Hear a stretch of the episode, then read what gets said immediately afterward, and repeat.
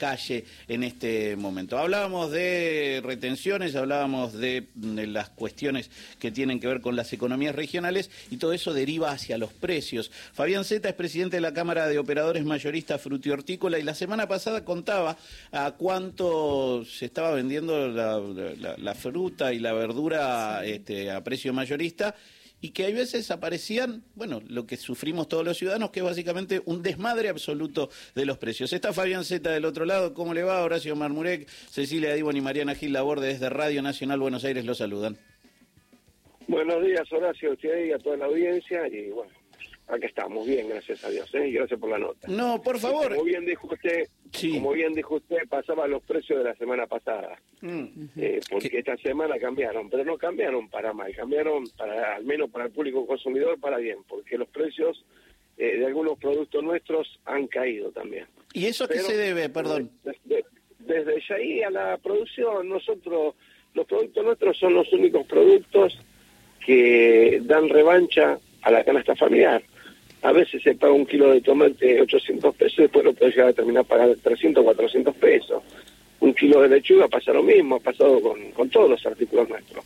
Mm. Eh, según la estacionalidad y según cómo haya tratado el tiempo a, a la zona de producción de donde viene ese artículo en el momento que se está cosechando. Claro, en ese sentido ahí pasa algo muy interesante, eh, de lo que usted aporta es como una buena noticia, la verdad es que el mayorista va a entregar más barato. Ahora, a mí nadie me asegura que en esta carrera enloquecida que tenemos todos por... Llegar, digo, los trabajadores llevar comida a nuestra casa y los vendedores de sacar algún tipo de rentabilidad, esos precios van a estar más bajos. Totalmente, tendría que ser así. Lo que pasa es que si nosotros no tenemos, yo no digo hablar de precios máximos, ¿eh? Porque los precios máximos hay que olvidarlo, pero si no tenemos un sugerido de, precios, ¿cómo hacemos para saber en este desmadre de precios, como bien dice usted, que nos están, qué nos están cobrando de más y qué nos están cobrando de menos? Como ser el tomate, un día como el de hoy, en una verdulería no tendría que valer más de 700, 800 pesos. Lo he visto que lo cobran hasta 2.200 pesos. Un kilo de papa no tendría que valer más de 500, 600 pesos. ¿Qué es 600 pesos? Estoy mintiendo. 500 pesos. Remarcándolo bien, 50% del producto más popular, más estacional, eh, que, que no es todo el año, porque qué producto, no creo que ni la carne es más popular que la papa, porque lo que más pasa por la mesa de los argentinos es papa. Bueno, un producto de esto que se remarque el 40%, el producto más popular, más masivo y más estacional, yo creo que está más que bien, ¿no le parece? Yo creo que sí, pero bueno, acá automáticamente hablamos de precio, acá hablamos de fruta, de verdura, empiezan a llamar los oyentes y tengo dos compañeras que quieren decir algo, así que primero un oyente, Mariana. No es oyente, es, fui yo. Ah, fuiste vos. Me fui a buscar directamente a un supermercado, a buscar los precios de la papa, oferta de la papa. Hoy está a 800 pesos y el kilo y medio... 1.250, pero como oferta 800, nada que ver, eh, por lo menos 300 pesos más de lo que vos decías. ¿Cómo es su nombre? Perdón, buen día. Mariana, Mariana, buen día. Mariana, y me imagino, no sé si, lo ve por la por la página, bueno, capaz es una cosa, pero cuando llega al supermercado se encuentra que esa mercadería de 800 pesos es de, es de una calidad mediocre. Mediocre, claro. Es, es una calidad mediocre, bueno. Ah, yo le digo que a 500 pesos le tendrían que vender la mejor papa, pero si no se lo decimos nosotros, usted no sabe si la está robando el supermercado o la mercadería, así.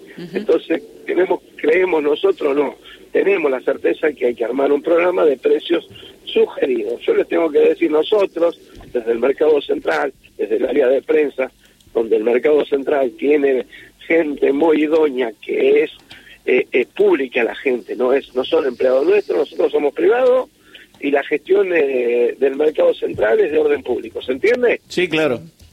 Entonces tiene gente pública que es idónea, que trabaja en el sector de prensa, trabajando con nosotros, le tendría que decir a la gente, bueno, le sugerimos que el kilo de cebolla hoy no se pague más de 300 pesos que el precio real de la cebolla son 250 eh, pesos, perdón. Eh, y nos encontramos que en los supermercados ya hace rato que lo estamos viendo, 500, 600, 450, supermercados que más barato la tiene. Fabián Z, Cecilia Diwan los saluda. Este fin de semana son comienzan las fiestas de fin de año, comienza Navidad y uno de los productos que suele estar en las mesas son las cerezas. ¿Qué pasa con las cerezas? ¿Qué precio sugerido hay? La vi ayer en una verdulería de mi barrio a 7 mil pesos y me estoy fijando en, por ejemplo, algunos supermercados que las sugieren a eh, 3.500. ¿Cuál es el precio? Sí, la cereza, a ver, déjeme pensar un chiquitín, ¿vale? 15 mil pesos los 5 kilos, ¿cuánto le tiene? 5 mil pesos, 4 mil pesos el precio sugerido. Sugerido, claro. Si lo tiene, si 3 mil pesos es... Pero la verdad, yo le voy a ser sincero, le tengo que ser sincero a usted, Cecilia, y a todo el mundo. Yo la verdad que yo me quiero volcar sobre los productos de consumo masivo. Claro. Eh, Papa, cebolla. Yo le soy sincero, yo la cereza la consumo pero sé que es un producto dentro de la canasta hortícola, a, no ser que esté en plena estacionalidad, es un poco cara, igual que la palta, igual que cuando arranca el arándano, cuando arranca la frutilla. Frutilla hemos pagado cuatro mil pesos el kilo y hasta hace poco había 500 pesos el kilo de frutilla. Hoy ya no hay frutilla de vuelta. Claro. Ahora, eh, Fabián Zeta, que es el presidente de la Cámara de Operadores Mayoristas Frutihortícola, usted lo que nos está contando es una suerte de precios sugeridos, precios eh, que, que, podamos hacer circular entre la ciudadanía de esas frutas que están, esas frutas y verduras que están en estacionalidad, y eso tiene mucho que ver con una condición, casi le diría, societaria, de condición de una, una condición de eh, economía justa o, eh, digamos, donde no nos abusemos los unos de los otros? Pero totalmente, aparte que nosotros, a ver, lo nuestro, yo tengo que volver sobre las palabras, yo voy a, voy a encontrar otra forma de decirlo, pero es un latiguillo mío, que digo, la, lo, las plantas nuestras no son un torno que yo bajo la llave y, dejo de, de producir. La planta nuestra nos da fruto todos los días, entonces requiere que la descarguemos, la embolsemos, la encajonemos y, y la mandemos al mercado. Para que, para que pase eso todos los días y yo tenga que meter mercadería todos los días, que necesito una dinámica de venta. Para tener una dinámica de venta que se necesita precios medianamente accesibles para la gente, que se los puede dar, como fuese toda la vida del sector. Yo no digo que se trabaje como se trabajaba la antigua, que por ahí en algunos artículos de consumo masivo eh, como papa, cebolla, zanahoria, batata, se le ganaba muy poco o se le cambiaba la, se le cambiaba la plata realmente. Pero sí que tengan una ganancia de un 40, un 50% como un montón, son productos masivos, son de todos los días la canasta de la mesa de los argentinos.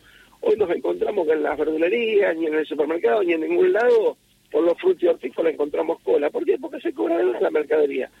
Si tenemos las herramientas para que se venda mucho más, tenemos la herramienta para que el ciudadano consuma con mucho menos dinero. ¿Cómo, cómo podemos castigar al, ciudadano?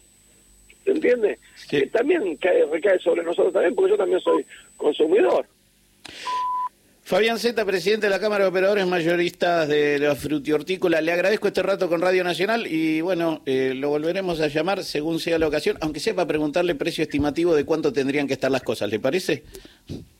Pero nosotros recontra agradecidos de eso porque nos sirve y quiero que la gente sepa qué es lo que tiene que pagar. ¿Sí? Aparte le dejo algo para pensar. Si pasa esto con la fruta y la verdura, ¿no debe pasar también con los alimentos secos? ¿No debe pasar también con la carne? Entonces alguien tiene que ponerse al frente. No digo yo que tenemos que, no digo yo que vamos a hacer la locomotora de un cambio de, de mentalidad, pero sí podemos crear consumidores que sean responsables.